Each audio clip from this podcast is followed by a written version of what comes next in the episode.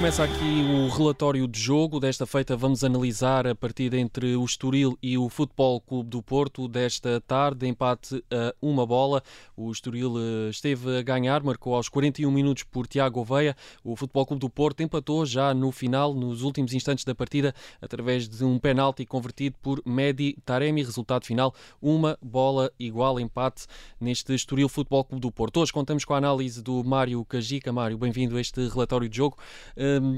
É o, era a primeira partida do Futebol Clube do Porto no, no, campeonato depois de uma derrota pesada na Liga dos Campeões frente ao Clube Bruges por 4 a 0 em casa. Certamente uh, Sérgio Conceição queria dar uma vitória aos adeptos depois desta derrota.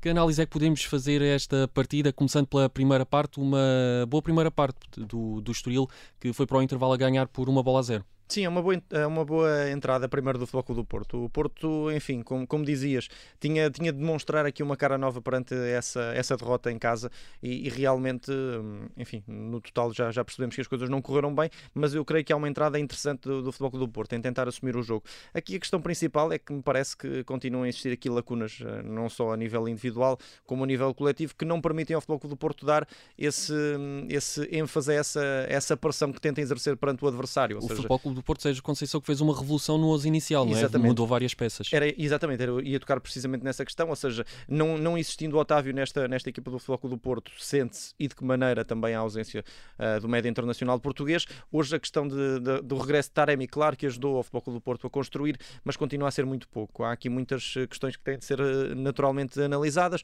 Hoje Sérgio Conceição opta pelo, pelo Rodrigo Conceição do lado direito, não, não, não colocando o João Mário, lança também o André Franco, duas titularidades uh, em estreia na equipa azul e branca. Uh, o Sérgio Conceição nota-se que está aqui à procura de jogadores que, que, que, entendam a mensagem que entendam também a forma de jogar da, da equipa do Floco do Porto, mas a verdade é que as coisas uh, não estão fáceis e, e percebe-se isso com o, com o passar da, da partida. Começam a faltar jogadores que intensifiquem esse, esse ritmo do Futebol do Porto. Um, vou antecipar-me aqui um bocadinho também, mas se olharmos mesmo para, para a segunda parte, há, há momentos em que o Sérgio Conceição e a forma como lança o Galeno e tudo mais é pedir isso mesmo, pedir mais ritmo, mais intensidade, porque a verdade é que já não há Vitinha, já não há Luís Dias, enfim, começam a sair vários jogadores que, que na verdade. Uh, ajudavam o treinador do Futebol Clube do Porto uh, a passar a sua mensagem para, para o plantel. Portanto, uh, com toda a justiça, o, o Estoril uh, chega à vantagem nessa, nessa primeira parte. As melhores oportunidades são do Estoril. É um grande jogo do, do Tiago Veia e do Rodrigo Martins os dois nos corredores, um, e a equipa do Estoril, enfim, uma, muito à imagem de, do que tem sido este início de temporada, ou seja, muito, muito sólida do ponto de vista defensivo, bastante pragmática, como também já sabemos que né, o próprio Nelson Veríssimo é um treinador um, que, que, adopta muito essa estratégia, ou seja, de, de, de esperar também pelo adversário, de se adaptar uh, às uh, qualidades e, e, defeitos, naturalmente, do, do próprio adversário, e, e, o, e o Nelson Veríssimo leu muito bem o jogo, leu muito bem a equipa do Floco do Porto, percebeu que teria de segurar a equipa do Floco do Porto numa primeira entrada em campo, para depois, claro, uh, começar a, a, explorar as transições, o espaço nas costas, e foi isso que o Estoril fez com, com muita qualidade, e, e, de facto o gol do Tiago Veia é, é, muito bom e demonstra mais uma vez também essa, essa questão de que estamos aqui todos a falar, ou seja, há aqui muito mérito do Estoril, mas também algum de mérito do Futebol Clube do Porto. Certo. Uh, resultado ao intervalo uma bola a zero, vencia o Estoril. Na segunda parte esperava-se uma reação do Futebol Clube do Porto que acabou por acontecer, de certa forma. Sim, uh, o Futebol do Porto uh, melhora, melhora substancialmente com, com a entrada do Galeno aos, aos 59 minutos. Um, creio que, enfim, lá está, o Sérgio Conceição precisava dessa, dessa intensidade, dessa velocidade.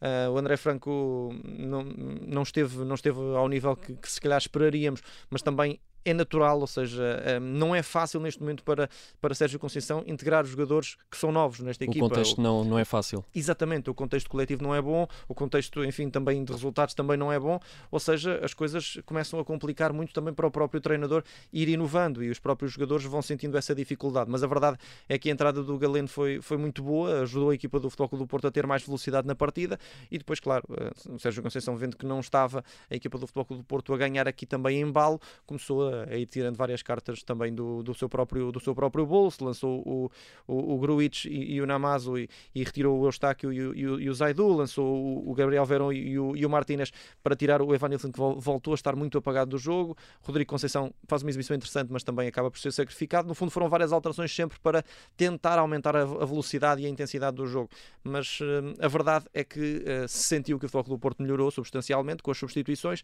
mas uh, creio que no cômputo geral há aqui muito mais dores de cabeça a retirar do que um, boas notícias, ou seja, o resultado, enfim, não é bom, mas nem é só, nem vamos só fixar no resultado, vamos fixar naquilo, no, em tudo o que aconteceu, na ou exibição. seja, na exibição que continua, uh, enfim, uh, apesar de ser, ter sido substancialmente na segunda parte, continua aqui a carecer de, do, do antigo Futebol Clube do Porto. Agora a grande dúvida é esta, e, e nós ainda não a sabemos responder, saiu o Vitinha, saiu o Fábio Vieira, e o Futebol Clube do Porto não teve jogadores ao nível de, de, das, das, próprias saídas. Não preencheu essas lacunas, como estavas a dizer. Exatamente, e agora aqui o desafio é do próprio Sérgio Conceição, tal como o Ruben Amorim também, também o fez, ou seja, tem de se adaptar a um contexto diferente. E, e calhar... Sérgio Conceição costuma encontrar soluções internas, não é? Exatamente, agora aqui a questão é, será que são, será que são apenas soluções internas ou o Futebol Clube do Porto tem de mudar aqui um pouco da sua forma de jogar? Eu acho que tem de fazer isso, ou seja, progressivamente o Sérgio Conceição, uh, e o próprio já o admitiu, ou seja, não tendo, não tendo os jogadores que,